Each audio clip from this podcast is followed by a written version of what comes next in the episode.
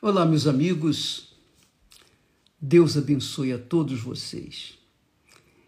Mas abençoe como? A maior bênção de Deus é Ele revelar para nós a sua santa e gloriosa vontade. Porque se nós temos consciência da vontade de Deus para a nossa vida pessoal, nós vamos escolher, nós vamos optar, nós vamos decidir se vamos obedecê-la, se vamos executá-la ou não. Se nós executarmos essa vontade de Deus, então nós seremos a própria bênção aqui na terra. Se nós não executarmos, nós seremos a maldição, digamos assim. É verdade. Porque quando não se faz a vontade de Deus, se faz a do diabo. Essa é a realidade. Ou é ou não é. Ninguém pode servir a dois senhores, não é isso que Jesus falou? Ou um ou outro. Para servir, a gente tem que fazer a vontade do nosso Senhor. Se eu sirvo o Senhor Jesus, então eu quero fazer a vontade do meu Senhor. Então, amiga e meu amigo, continuando aquele assunto de matrimônio, casamento, união, aliança, veja só o que o Espírito Santo nos ensina.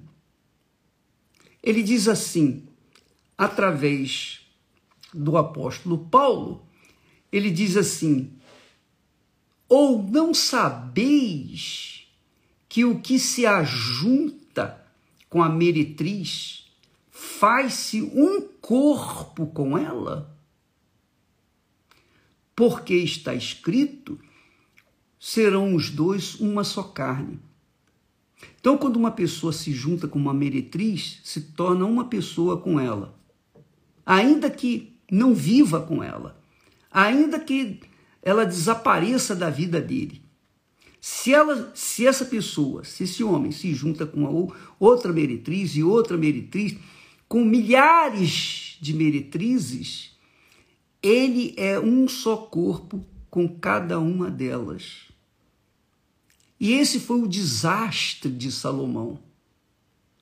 Salomão era rico, sábio, inteligente, um homem poxa, que era a própria bênção, mas ele se deixou levar pela posição, pela vaidade, e teve nada mais, nada menos do que mil mulheres. Só que das mil mulheres, sabe quantos filhos ele teve? Filhos homens? Apenas um. Mil mulheres, mas só teve um, um filho. Isso não, não soa estranho para você? Não, não é estranho, não. É que Deus determinou isso. Ele teve mil mulheres e não teve nem mais do que um só filho. Agora, contrastando com Abraão, Abraão e Sara, Abraão já estava numa idade avançada e Sara era estéril, além de ter passado seus dias de gerar filhos. Mas Deus deu a Abraão um filho, só umzinho. E desse filho veio a, a nação de Israel. Veio os descendentes de Abraão. Não só por parte de Isaac, mas como também por parte de Abraão, com os outros casamentos que ele teve depois que Sara morreu. E Sara morreu, ele casou com outras mulheres, uma foi gerando filhos e com outras e outras e outras. Enfim, ele gerou muitos filhos. E com certeza, muito provavelmente, 9% ou 90% de chance que você você tenha é, seja descendente de Abraão. Eu sou descendente de Abraão. Já foi feito DNA e Eu sou legitimamente descendente dele. Então veja só, Deus abençoou Abraão com poucas mulheres e lhe deu muitos filhos que encheu toda a terra. Como ele falou para Abraão: Olha, Abraão, quando Abraão lhe disse: Senhor, o que, que adianta eu ter toda a riqueza do mundo? Isso que o Senhor me deu, o Senhor tem me dado? O que, que adianta eu ser dono de muitas terras, muito ouro, muita prata, ser um homem super rico, mas não ter um filho? Então Deus o tirou para, para fora da tenda, que ele estava dentro de uma tenda, orando.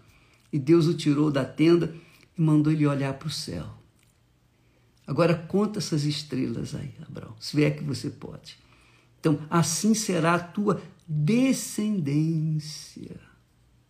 Quer dizer, Deus abençoou Abraão naquela época, e naquela época havia necessidade do, do casal ter filhos, porque os filhos seriam a segurança dos pais, digamos assim. E a clã se daria continuidade. Abraão precisava de filhos, porque ele precisava de, de soldados, ele precisava de pessoas, homens que pudessem caçar, guardar a família, proteger a família. Assim como também precisava da esposa ou das suas respectivas esposas para gerarem filhos só para isso com o intuito de se cercar de segurança, que não é o caso de hoje, não, é? não tem nada a ver com, dia, com os dias de hoje. Mas o que nós queremos dizer para você, como o título aqui, como nós lemos no início, não sabeis que o que se ajunta à meretriz faz-se um só corpo com ela? Jesus, é, Abraão não se juntou com meretrizes, não, ele se ele casou. Foi, foi tudo de, de acordo com a vontade de Deus. Porque Deus é disciplina, é ordem. E quando se tem um casamento, se tem uma disciplina, uma ordem. Quando a pessoa casa, ela, digamos, como diziam os nossos, eh, os nossos antepassados, vai, vai sossegar o facho. Isso aqui eu ouvia falar dos meus pais casando sossego o facho. Bom, o que, que aconteceu?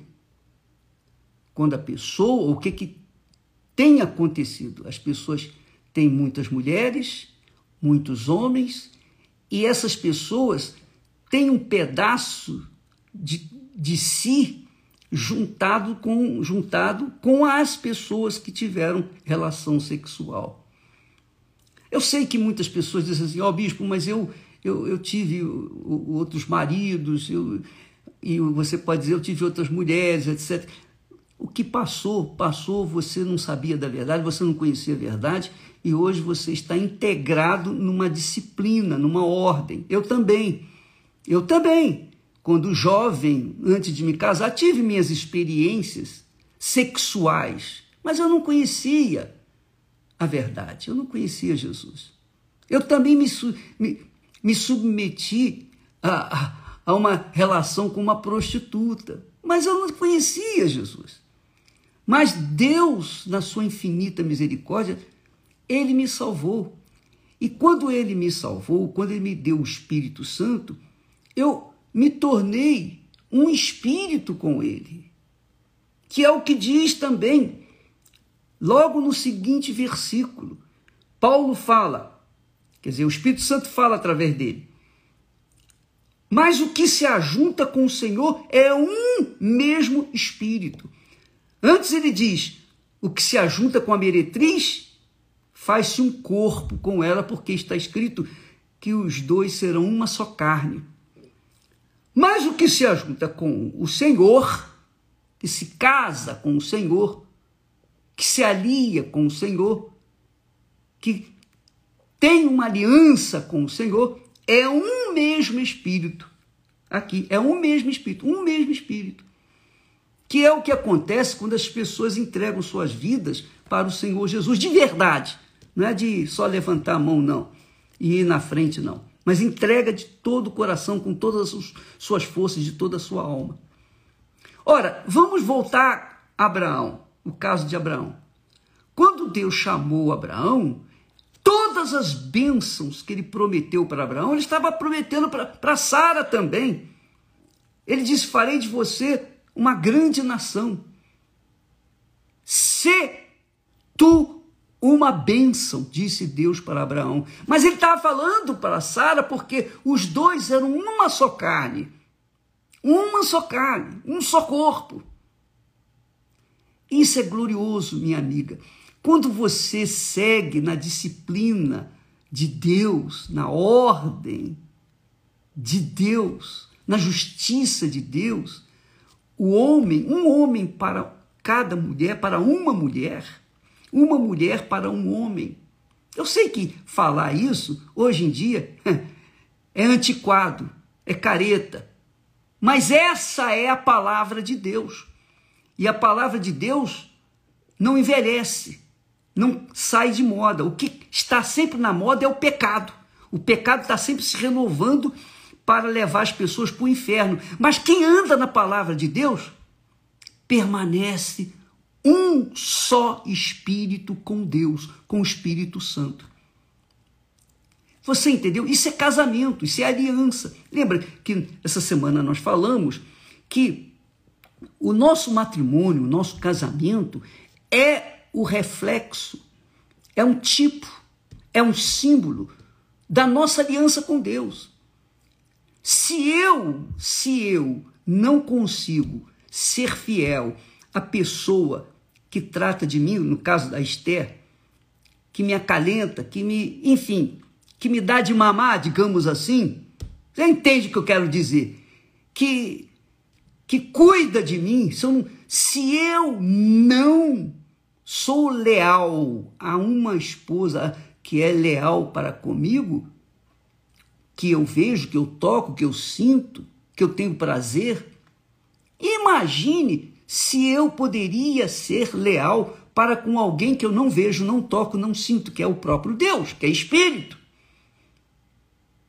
Então Deus avalia o nosso caráter moral, como ele fez com Abraão. Ele avaliou Abraão e viu que Abraão era um homem leal à sua esposa, mesmo sendo infrutífera até um certo momento. Minha amiga, meu amigo, o que eu quero passar para você é que Deus não é sentimento. Deus é espírito. Deus não é alma, Deus é espírito. Deus é palavra. Deus é raciocínio, é inteligência, sabedoria. Ele nos deu sabedoria, que é inteligência, que é raciocínio, para que nós possamos, de forma consciente, consciente, não no oba-oba, não na emoção, não na base do coração, do sentimento, não, mas na consciência, nós pudéssemos dar seguimento à nossa vida e sermos e usufruirmos o melhor desta terra e sermos uma pró a própria bênção dele aqui na terra, que é a sua imagem e semelhança. Falaremos mais a respeito durante essa semana sobre esse assunto, porque ele é extremamente importante, ele é fundamental, é básico para a construção da sua vida. Porque você, como Deus fala, não é bom que o homem esteja só, não é bom que você esteja só. E você não deve ficar preocupado se você está só. Ah, poxa, eu não tenho a pessoa. Não, não fique preocupado com isso, não. Porque se você é de Deus, Ele vai trazer para você. E se Ele quiser, se Ele quiser, Ele vai trazer para você a pessoa que vai lhe completar e fazê-la feliz, para que Ele, Ele, Deus, seja glorificado, exaltado, santificado na sua vida. Deus abençoe e até amanhã em nome do Senhor Jesus. Amém.